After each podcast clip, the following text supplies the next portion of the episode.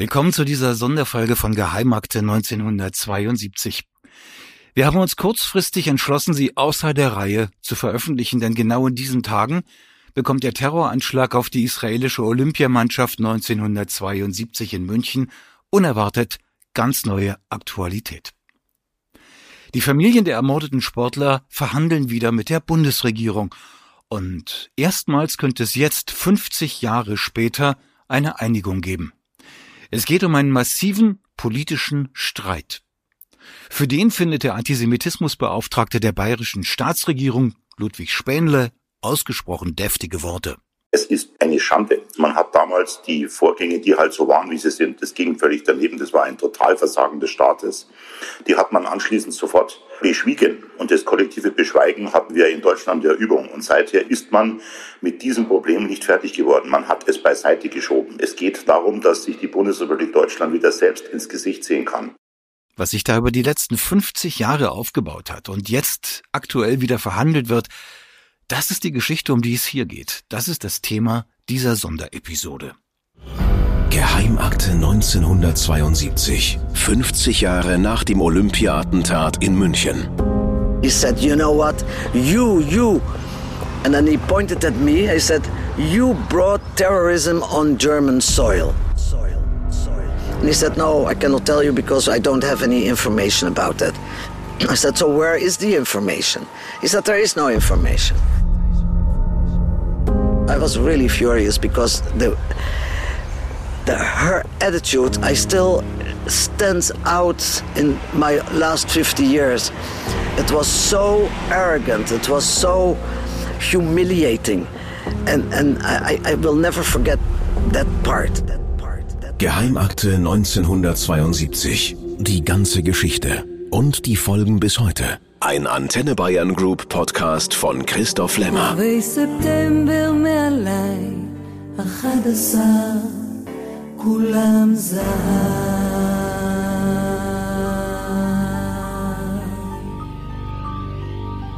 Sonderfolge 1 Ein alter Streit eskaliert. Warum all das jetzt plötzlich wieder aktuell wird? Weil sich der Anschlag auf die israelische Olympiamannschaft am 5. September zum 50. Mal jährt. Weil die Bundesregierung eine große Gedenkveranstaltung in München plant und schon hunderte Einladungen verschickt hat und mutmaßlich Millionen für Reisen, Unterbringung und Organisation ausgeben möchte. Aber auch deshalb, weil die Familien der getöteten Sportler mit Boykott drohen. Es geht um Anerkennung, Aufarbeitung und Entschädigung und eine Vorgeschichte, ohne die der aktuelle Konflikt nicht zu verstehen ist.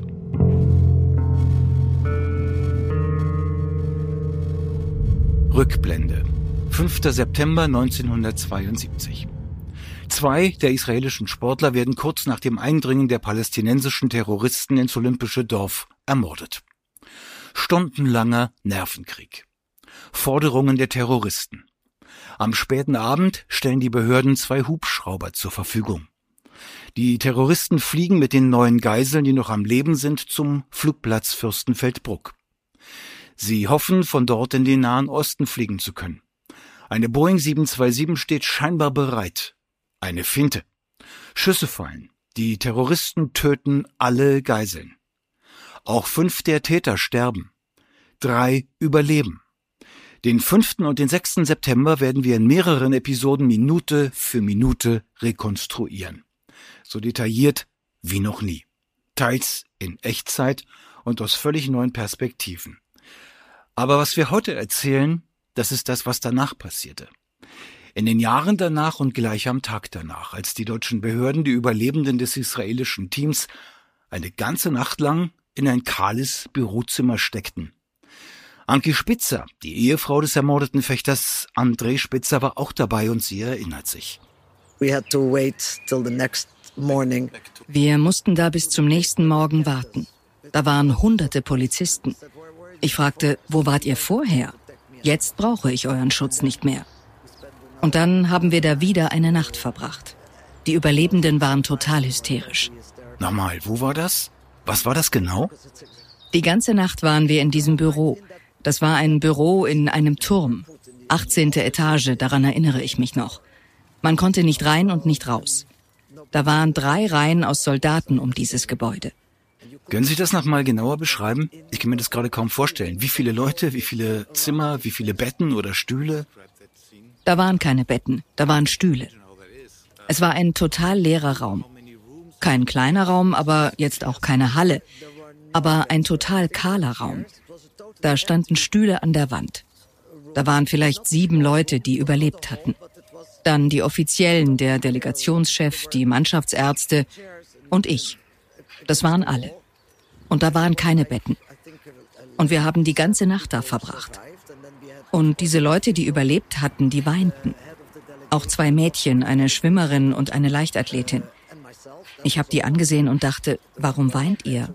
Das Schlimmste ist doch schon passiert. Und um sechs wurden wir dann eingesammelt. And then we were taken at six o'clock in the morning from that. Nobody offered also a bed or, or Also, es hat uns auch niemand ein Bett angeboten oder was zu essen bestellt. Da war nur der Arzt der israelischen Delegation, der hatte Mittel, wie nennt ihr das, Valium und sowas. Also, um sechs haben sie uns zum Flughafen gebracht.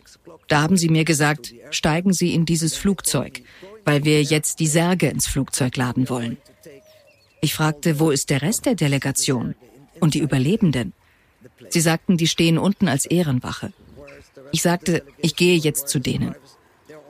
Und dann sahen wir, wie sie die Särge eingeladen haben. Und dann ging es zurück nach Israel.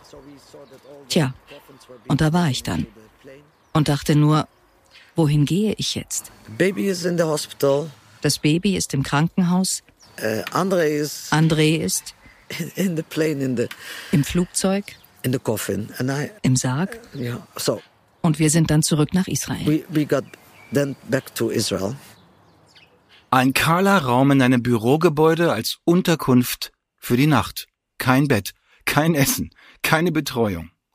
Um sechs Uhr morgens ab zum Flieger. Schnell Särge einladen, schnell Abflug, schnell weg. Unter diesem Stil ging und geht es die nächsten 50 Jahre weiter. Schon die Frage, wie genau ihr Mann eigentlich gestorben sei, will Anki Spitzer niemand beantworten. I contacted the uh, minister of the Ich habe den bayerischen Innenminister angeschrieben, Bruno Merck, und Münchens Polizeipräsident Manfred Schreiber und seinen Vize Georg Wolf. Ich bin auch zum Institut für Rechtsmedizin gegangen und habe Professor Spann gefragt, ob ich Informationen haben kann. uh, Professor who was the head there, you know, if I could get information. Vergeblich. All these people that I contacted. All diese Leute, die ich kontaktierte, sagten, da gäbe es absolut gar nichts. Sie wüssten nicht, was ich hier überhaupt wollte. Geh heim und wein zu Hause. Ich sagte, ich weine weder hier noch zu Hause. Ich will einfach diese Informationen. Nein, da ist absolut nichts. No, there is absolutely nothing. Doch Anki Spitzer hat nicht aufgegeben. I also uh, wrote to the to the president of Ich habe auch dem Bundespräsidenten geschrieben und dem Chef des Deutschen Olympischen Komitees, damals Willi Daume. Ich habe wirklich jeden angeschrieben, den Sie sich vorstellen können. Auch auf der deutschen Bundesebene, aber vor allem in Bayern. Und überall bekam ich dieselbe Antwort. Da ist nichts und ich sollte nach Hause gehen. Ich würde Sachen suchen, die einfach nicht existieren. Aber das habe ich nicht akzeptiert. Ich wusste, dass es einen Ballistikreport geben muss, Obduktionsberichte, Ermittlungsunterlagen, was mit den Terroristen passiert war. Das war ja sehr kurz nach dem Anschlag in München. quickly after after what happened in Munich, you know. Anki Spitzer beließ es nicht bei Briefen. Sie begann nachzubohren. So you traveled to Germany a couple of times, in particular to Munich, I guess. Sie sind dann also mehrmals nach Deutschland geflogen. Ich vermute vor allem nach München. Erinnern Sie sich, wie das losging? Ihre erste Reise? Wie haben Sie das arrangiert? War das einfach, zum Beispiel Termine bei Manfred Schreiber oder Georg Wolf zu bekommen? Wie wurden Sie da empfangen? Haben Sie gesessen oder gestanden? Wie genau war das? An appointment with Manfred Schreiber or Georg Wolf. How did they receive you?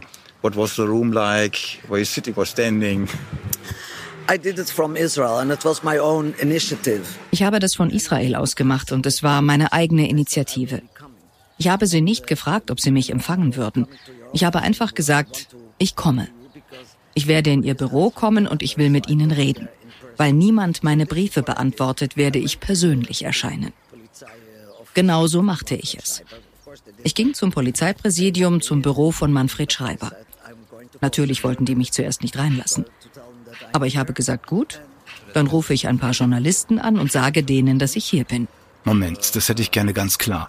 Sie sind einfach nach München geflogen und zum Polizeipräsidium München gelaufen. Sie standen am Eingang bei der Wache. Sie sagten, ich bin Anki Spitzer und will den Polizeipräsidenten sprechen. Genau so. Exakt so lief es ab. Und die sagten, so geht das nicht. Sie müssen einen Termin machen und dies und das und sie dürfen nicht rein. Wann war das? Das war fünf Monate nach dem Attentat. Anfang des folgenden Jahres, Ende Januar. Also, sie sagten, sie können hier nicht so einfach reinkommen. Ich sagte, ich gehe jetzt hier sehr wohl rein, denn ich erwarte Antworten auf meine Fragen. Sie sagten, nein, da müssen Sie eine spezielle Anfrage einreichen. Ich sagte, gut, dann rufe ich ein paar Journalisten an, die mich begleiten werden. Die werden dann berichten, dass ich beim Polizeipräsidenten nicht vorgelassen werde, der außerdem auch Chef des Krisenstabs war. Also haben sie mich doch reingelassen. Ich habe ihn dann getroffen und er war sehr, sehr unfreundlich. Wer jetzt? Schreiber oder Wolf? Das war Schreiber. Und den habe ich dann gefragt, wer hat den Rettungseinsatz in Fürstenfeldbruck geleitet? Er sagte Georg Wolf, mein Stellvertreter. Ich sagte gut, dann gehe ich jetzt von Ihrem Büro zu Herrn Wolf. Er meinte, da müsste ich erst einen Termin vereinbaren. Ich sagte, ich muss gar nichts vereinbaren. Sie haben auch nichts vereinbart. Ich gehe jetzt zu seinem Büro und rede mit ihm. Und das tat ich. And I did. And I think they were a little bit, they didn't understand my actions, I think, but I couldn't care less. You know, I was, like I said, I was young and very angry. Ich war jung und sehr wütend. Ich ging also in Georg Wolfs Büro. Das war damals im selben Gebäude. Er hat mich eingelassen und fragte, was wollen Sie hier? Ich sagte, Sie haben meine Briefe nicht beantwortet. Also bin ich persönlich vorbeigekommen, um Ihre Antworten zu hören. Er sagte, was wollen Sie wissen? Ich sagte, ich habe ein paar Fragen und eine ist diese. Als Sie auf dem Flugfeld Fürstenfeldbruck waren, hatten Sie doch sowas wie einen Plan mit der Lufthansa-Maschine, die auf dem Rollfeld wartete. Das Flugzeug, mit dem die Terroristen und ihre Gefangenen in ein arabisches Land fliegen sollten. Ihr Plan war doch, dass da 14 Polizisten reingehen sollten. Die sollten die beiden palästinensischen Anführer überwältigen, wenn die das Flugzeug checken. Dann sollten die anderen rauskommen, weil die Anführer nicht zurückkommen und dann wollten sie sich die schnappen. Ich sagte, das war Ihr Plan, oder? Er sagte ja. Ich sagte, bevor die Hubschrauber in Fürstenfeldbruck landeten mit den Terroristen und den Israelis, da sind alle Polizisten, die die Terroristen überwältigen sollten, geflohen.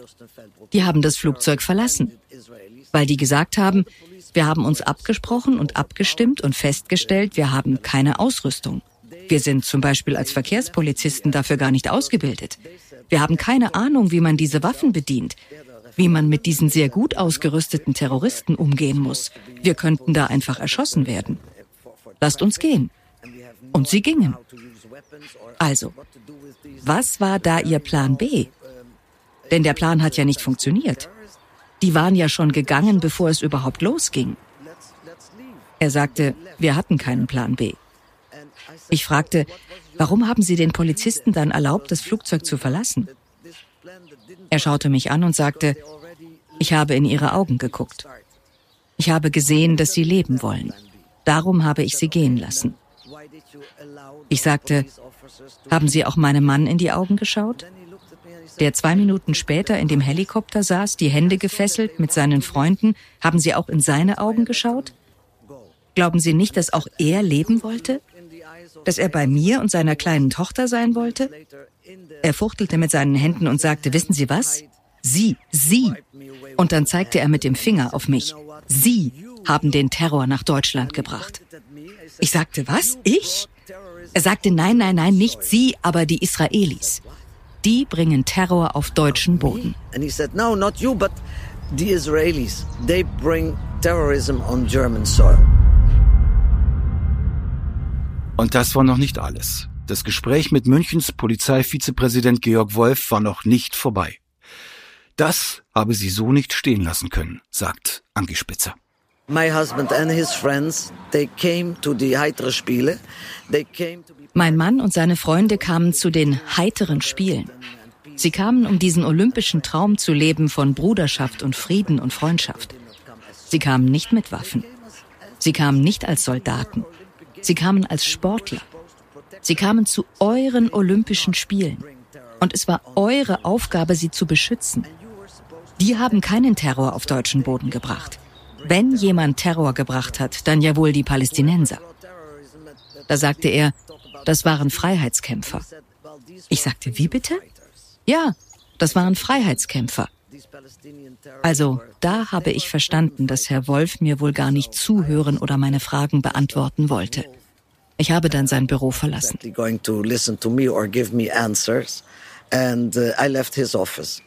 Aber sie hat natürlich trotzdem weiter gebohrt. Die Polizei war ja nicht die einzige Institution, an die sie Fragen hatte. And then I came back again. Uh, two weeks later, I took another plane from Israel to. Ich bin wiedergekommen. Zwei Wochen später habe ich wieder ein Flugzeug von Israel nach München genommen.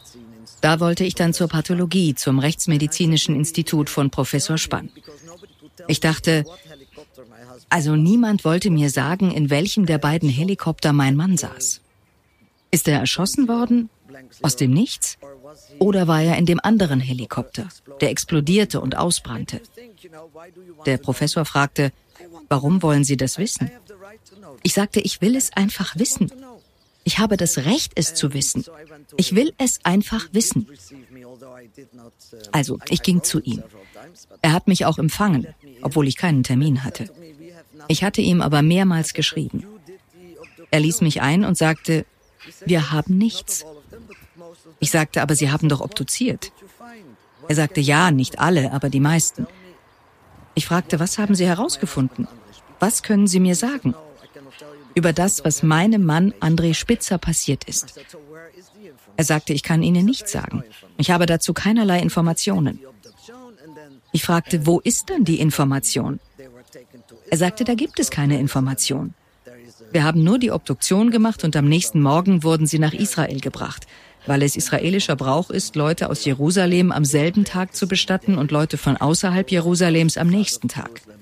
Also mussten sie schnell machen. Hopp, hopp, hopp, weil die Israelis Druck gemacht hätten, damit sie die Särge zum Begräbnis nach Israel holen können. Ich sagte, okay, Sie haben es schnell gemacht. Aber was haben Sie schnell gemacht? Zeigen Sie es mir. Ist irgendwo aufgeschrieben, was mit André Spitzer passiert ist? Und er sagte, nein, nein, nein, wir haben nichts. No, no, no, we have nothing. So now I have no time anymore, he said. So I had to leave. Dann habe Professor Spann das Gespräch abgebrochen und gesagt, er habe keine Zeit mehr. Konfrontieren konnte ich ihn mit diesen Vorwürfen nicht. Er starb 2013 im biblischen Alter von 92 Jahren. Er war ein hochdekorierter Rechtsmediziner. Gleichwohl blockte er alle weiteren Versuche von Anki Spitzer ab, mehr über das Schicksal ihres Mannes zu erfahren.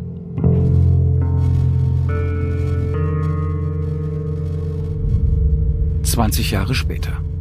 Anki Spitzer wusste im Grunde immer noch nicht mehr, trotz aller Mühen. Eines Tages wird sie im Fernsehen interviewt und beklagt das Desinteresse und die Verschwiegenheit der deutschen Behörden. Und dann passiert etwas Unerwartetes.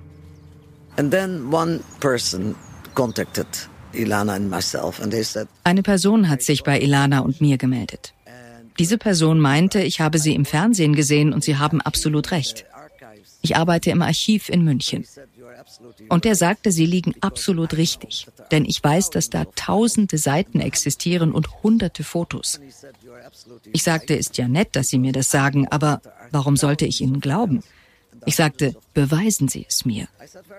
Tja, das hat er getan. Wenig später traf ein dicker brauner Briefumschlag bei mir ein. Und er hatte im wörtlichen Sinne Unterlagen aus dem Archiv gestohlen. 80 Seiten. Ein kleines Stück aus dem Ballistikreport, ein kleines Stück aus dem Obduktionsbericht, ein kleines bisschen aus der Ermittlung.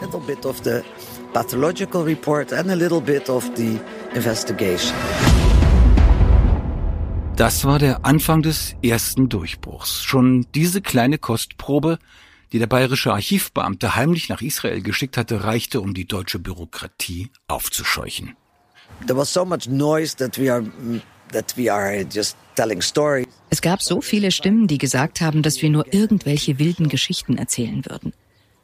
Ich wurde dann in eine Fernsehsendung eingeladen beim ZDF. Ich war hier im Studio in Tel Aviv und sie luden außerdem die bayerische Justizministerin ein, Mathilde Berghofer-Weichner.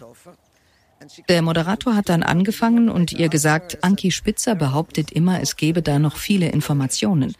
Warum geben Sie ihr diese Informationen nicht? Sie sagte dann, ich glaube, sie hat überhaupt keine Informationen, denn es gibt keine Informationen. Wir haben keine Informationen. Ich sagte dann, okay, vielleicht kann ich Sie vom Gegenteil überzeugen. Schauen Sie mal, hier habe ich den Ballistikreport. Also ich hatte tatsächlich nur 16 Seiten davon. Wenn Sie zum Beispiel auf Seite 16 schauen und dann den zweiten Absatz, da steht dann das und das. Und ich habe den Absatz wörtlich zitiert. Da sagte der Moderator, Sie scheint was zu haben. Ich sagte, das ist noch nicht alles. Frau Ministerin, gehen Sie in Ihr Archiv. Sie finden da zum Beispiel die Obduktionsberichte. Da finden Sie auf Seite 17 unten auf der Seite, wie die Kugeln David Berger trafen. Und wieder habe ich wörtlich aus dem Papier zitiert. Uh, bullets he got and, and where he got it and everything, you know. And I, I just quoted from the paper. Tatsächlich muss die Ministerin dann einräumen, dass es sehr wohl Unterlagen gebe, nachdem die Bundesrepublik Deutschland und der Freistaat Bayern und ihre Unterbehörden volle zwei Jahrzehnte wahrheitswidrig behauptet hatten, es gäbe nichts.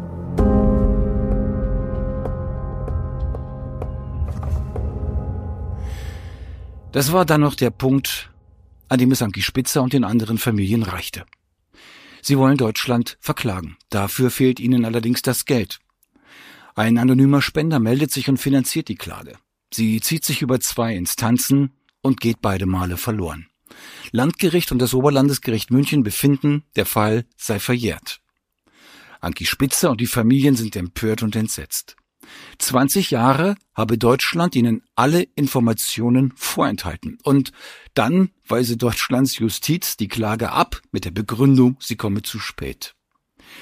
Anki Spitzer schlägt eine Verfassungsklage vor. Das ist kompliziert und wiederum sehr teuer. Das war ein richtiges Problem, ein Riesenproblem. Wir sprechen hier über Millionen. Die hatten wir nicht. Wir hatten nicht mal zehn Prozent davon. Aber wir hatten Erfolg. Wir konnten einen der Anwälte überzeugen, Professor Dr. Dr. Hanschel. Der sagte, wir können den Neustart der Verjährung beantragen. Er sagte, ich mache mich dran und arbeite an einer Klage.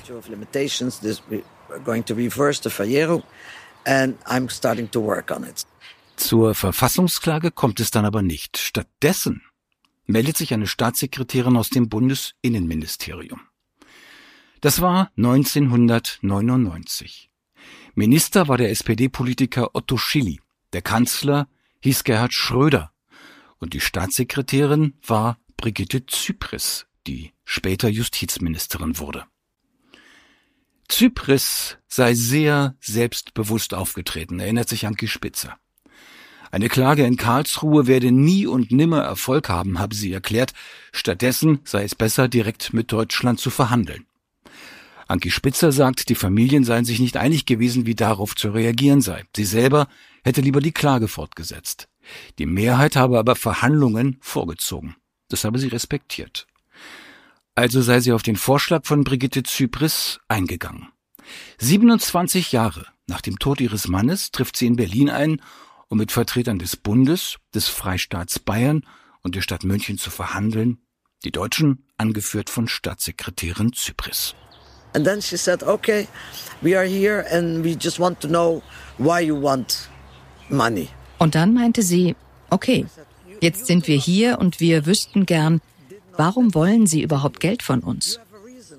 Ich sagte, Sie haben uns aus dem Gericht geholt. Sie haben uns nicht weitermachen lassen. Sie werden wohl einen Grund dafür haben. Sie fürchten wohl, was da rauskommen könnte. Also, was haben Sie anzubieten? Sie sagte gut, wir werden schauen, was wir Ihnen anbieten können. Und zwar als eine Geste. Es gehe nicht um Entschädigung, sondern um eine Geste. Gehen Sie zurück nach Israel. Wir melden uns wieder. Und wenn Sie jetzt runtergehen und mit den Journalisten reden, die da warten, dann ist jeder Deal geplatzt. Ich sagte, glauben Sie, dass ich die Journalisten eingeladen habe, zum Innenministerium zu kommen? Ich habe niemandem ein Wort gesagt. Niemand weiß, dass ich hier bin. Vielleicht haben Sie die ja eingeladen. Und jetzt drohen Sie mir, wenn ich mit denen rede, gebe es keinen Deal. Und ich sagte, schönen Tag noch. Und bin gegangen. Ich war wirklich richtig wütend. Ihre Art, das stellt alles in den Schatten, was ich in 50 Jahren erlebt habe. Das war so arrogant, so demütigend. Das werde ich nie vergessen. And, and I, I will never forget that part. Anki Spitzer spricht Brigitte Zypris darauf einen konkreten Verdacht an, dass nämlich Deutschland ein paar Wochen nach dem Massaker von München und Fürstenfeldbruck konspiriert habe. Deutschland habe neun Millionen Euro an die Terrorgruppe PFLP bezahlt, damit die ein deutsches Flugzeug entführe. Die Hijacker sollten die drei in bayerischen Gefängnissen einsitzenden überlebenden palästinensischen Terroristen freipressen. Die habe Deutschland loswerden wollen.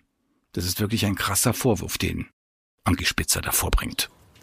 How did Brigitte Zypris Wie hat Brigitte Zypris darauf reagiert, als sie sie mit den 9 Millionen Dollar für George Habash konfrontierten? Sie hat darauf überhaupt nicht reagiert, als ich sagte, es sei profitabler, Terrorist zu sein, weil die 9 Millionen Dollar bekommen hatten. Hat sie das nicht zurückgewiesen, als Sie sagten, Deutschland habe 9 Millionen Dollar an George Habash bezahlt? Nein, sie hat es nicht zurückgewiesen. Sie hat einfach nicht darauf reagiert. Sie hat es wohl als Unhöflichkeit meinerseits gesehen, zu sagen, es sei profitabler, Terrorist zu sein. Ich habe Brigitte Zypris damit konfrontiert und um ein Interview gebeten. Sie hat abgelehnt. Sie hat auch meine Fragen nur teilweise in einer kurzen Mail beantwortet, nämlich so. Lieber Herr Lemmer, an einen solchen Vorhalt oder ein diesbezügliches Gespräch kann ich mich nicht erinnern. Mit freundlichen Grüßen, Brigitte Zypris. Und zu den Verhandlungen, die sie mit Anki Spitzer geführt hat, schreibt Frau Zypris in einer weiteren Mail. Sehr geehrter Herr Lemmer, die Gespräche mit Frau Spitzer sind 23 Jahre her und ich habe privat keinerlei Aufzeichnungen darüber. Alles befindet sich in den Akten des Bundesinnenministeriums. Nach meiner Erinnerung war ein Dissenspunkt, in welcher Höhe die Familien der Opfer bereits Geld von der Bundesregierung erhalten haben. Die Bundesregierung hatte bezahlt. Streitig war, ob das Geld die Familien erreicht hat und wenn nein, wem dies zuzurechnen ist. Mit Sicherheit habe ich Frau Spitzer nicht gedroht. Frau Spitzer ist sehr engagiert aufgetreten und hat begleitende Medienarbeit gemacht, um ihren Forderungen durch Öffentlichkeit Nachdruck zu verleihen. Es mag sein, dass ich ihr gesagt habe, dass solches Verhalten bei ernsthaften Verhandlungen kontraindiziert ist. Das entspräche meiner Auffassung, die ich auch bei anderen Verhandlungen deutlich gemacht habe. Die anderen Antworten müssen Sie bitte im BMI erfragen. Mit freundlichen Grüßen, Brigitte Zypris. Beim BMI, dem Bundesministerium des Innern, habe ich natürlich auch nachgefragt. Warum fanden damals die Verhandlungen mit Brigitte Zypris überhaupt statt? 27 Jahre nach der Tat. Hatte das etwas zu tun mit der geplanten Verfassungsklage der Angehörigen und so weiter? Die Antwort des Ministeriums kurz und bündig. Zu nicht öffentlichen Verhandlungen und gerichtlichen Verfahren sowie zu Aussagen früherer Mitarbeiter, auch Staatssekretäre, nimmt das BMI grundsätzlich nicht öffentlich Stellung.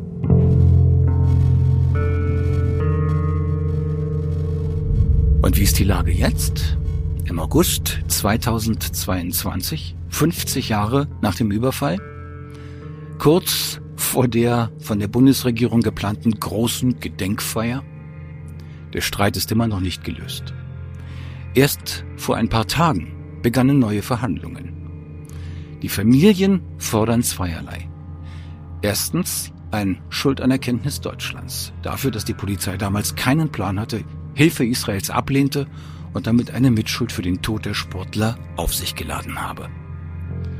Und zweitens eine finanzielle Entschädigung. Für die erste Forderung scheint eine Einigung greifbar. Zum ersten Mal nach dieser langen Zeit. Über die zweite Forderung gibt es noch keine Einigung. Deutschland sei bereit, etwas zu bezahlen, aber auf Basis eines rein innerdeutschen Ereignisses, sagt der Anwalt der Familien Alexander Knob. Er ist Spezialist für internationales Recht und hat seine Kanzlei in Amsterdam. Er hält die deutsche Sicht für falsch. We have explained wir haben in unserer Expertise, und die basiert allein auf internationalen Rechtsquellen, internationaler Rechtsprechung, Literatur, UN-Resolutionen, dass der Anschlag in München eindeutig von internationaler Dimension war. Das bedeutet, dass Deutschland sich nicht auf nationale Entschädigungsstandards berufen kann. Germany cannot rely on national compensation standards. Ich habe beim Auswärtigen Amt nachgefragt, wie die Bundesregierung das heute sieht. Aus der Umgebung von Außenministerin Annalena Baerbock kam diese Antwort. Das trifft nicht zu. Dem Auswärtigen Amt ist eine solche Kategorisierung nicht bekannt. Die Ausdrücke lokales Ereignis oder internationaler Anschlag sind keine rechtlichen Kategorien, die bestimmte Rechtsfolgen auslösen würden. Knob, immerhin Professor für internationales Recht in Amsterdam und Jinan, China, mit einer langen Veröffentlichungsliste und Mitgliedschaft in internationalen Netzwerken, widerspricht und begründet im Detail. We say on behalf of the families of the 11 victims, Germany wir sagen im Namen der Familien der elf Opfer, dass der Entschädigungsstandard, der hier angewendet werden muss, sich daran orientiert, dass der Münchner Anschlag ein internationaler Terroranschlag war. Wir nennen fünf Charakteristika, aus denen hervorgeht, dass der Münchner Anschlag von 1972 als internationaler Terroranschlag angesehen werden muss und nicht nur als nationaler Anschlag. Erstens, die Täter waren eindeutig Palästinenser. Zweitens, Ermöglicher dieses Anschlags war Libyen. Diese Erkenntnis beruht auf Recherchen unseres Teams, die wir als Expertise auch der israelischen Regierung übergeben haben. Der dritte Fakt, der ohne jeden Zweifel auf den internationalen Charakter dieser Tat deutet, ist, dass die Opfer Israelis waren. Viertens, der Anschlag fand bei dem wichtigsten internationalen Sportereignis überhaupt statt, nämlich den Olympischen Spielen. Und fünftens, das ist ein neues Detail, das erst jetzt herauskam und über all die 50 Jahre von der deutschen Regierung zurückgehalten wurde. Eine der Forderungen der Terroristen war die Freilassung von Ulrike Meinhof. Und Ulrike Meinhof war damals Mitglied der Organisation Schwarzer September. Ulrike Meinhof was at that time part of the movement Black September. Ulrike Meinhoff, Gründerin der linksextremen Bader-Meinhof-Bande, aus der die Rote Armee-Fraktion RAF hervorging, die Beziehungen zu Palästinensergruppen hatte und 1972 im Gefängnis saß. Knob vergleicht überdies den Münchner Anschlag mit anderen internationalen Terrorfällen und nennt Beispiele für Entschädigungen in diesen Fällen. For instance, in the uh, Lockerbie zum Beispiel der Lockerbie-Anschlag auf ein Pan Am-Flugzeug über der schottischen Ortschaft Lockerbie. 270 Passagiere starben. Auf Druck der Vereinten Nationen zahlte Libyen 2,7 Milliarden Dollar, sodass jede Familie 10 Millionen Dollar bekam. Also 10 Millionen Dollar pro Opfer. Dann der Terroranschlag in West-Berlin auf die Diskothek La Belle 1986. Jedes Opfer bekam 3,5 Millionen Dollar. Dann der Anschlag auf den Flug UTA 772 in 1989. Eine Million Dollar für jedes Opfer. Und das Massaker im Flughafen von Lod. 1972. Die Entschädigung für jede Familie betrug 22,2 Millionen Dollar.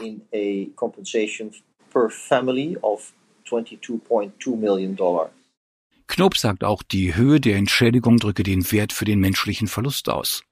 Alle Opfer seien für ihr Leben traumatisiert. Für die Familien des Münchner Anschlags komme etwas hinzu, was bei den anderen Fällen keine Rolle spiele. Da seien die Angehörigen zügig entschädigt und die Schuldfragen zügig anerkannt worden. Beim Anschlag von München auf die israelischen Sportler sei das dagegen nach 50 Jahren immer noch nicht passiert. Was Staatssekretär Ludwig Spähnle so kommentiert.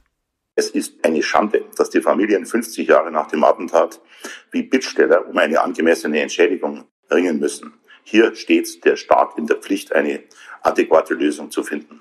Die Verhandlungen zwischen Deutschland und den Familien gehen in diesen Tagen weiter. Bis zum 5. September sind es nur noch wenige Wochen.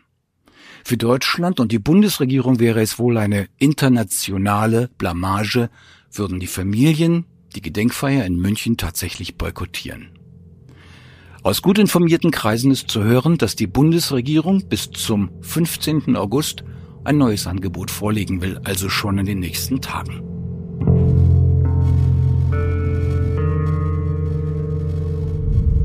Hier endet unsere Sonderfolge. Die erste und womöglich nicht die letzte. Die nächste reguläre Episode erscheint am Montag und die wird spannend. Wir suchen und finden Antworten auf die Fragen. Wer hat die Terroristen im Nahen Osten angeworben und wer hat sie ausgerüstet? Die nächste Episode basiert auf den Aussagen der drei überlebenden Terroristen. Die Vernehmungsprotokolle habe ich in Archiven entdeckt. Außerdem Material der Polizei und Geheimdienstinformationen. Im Fokus der nächsten Episode Issa und Toni, die beiden Anführer des Olympia-Attentats in München. Dir gefällt dieser Podcast? Dann gib uns gerne einen Like oder volle fünf Sterne. Und wir freuen uns natürlich, wenn du die Geheimakte mit Menschen in deinem Umfeld teilst. Noch etwas, wenn Sie selber zu denen gehören, die damals oder auch später mit dem Anschlag oder den Folgen zu tun hatten, schreiben Sie uns eine Mail an geheimakte.antenne.de. Geheimakte 1972. 50 Jahre nach dem Olympia-Attentat in München. Ein Podcast der Antenne Bayern Group.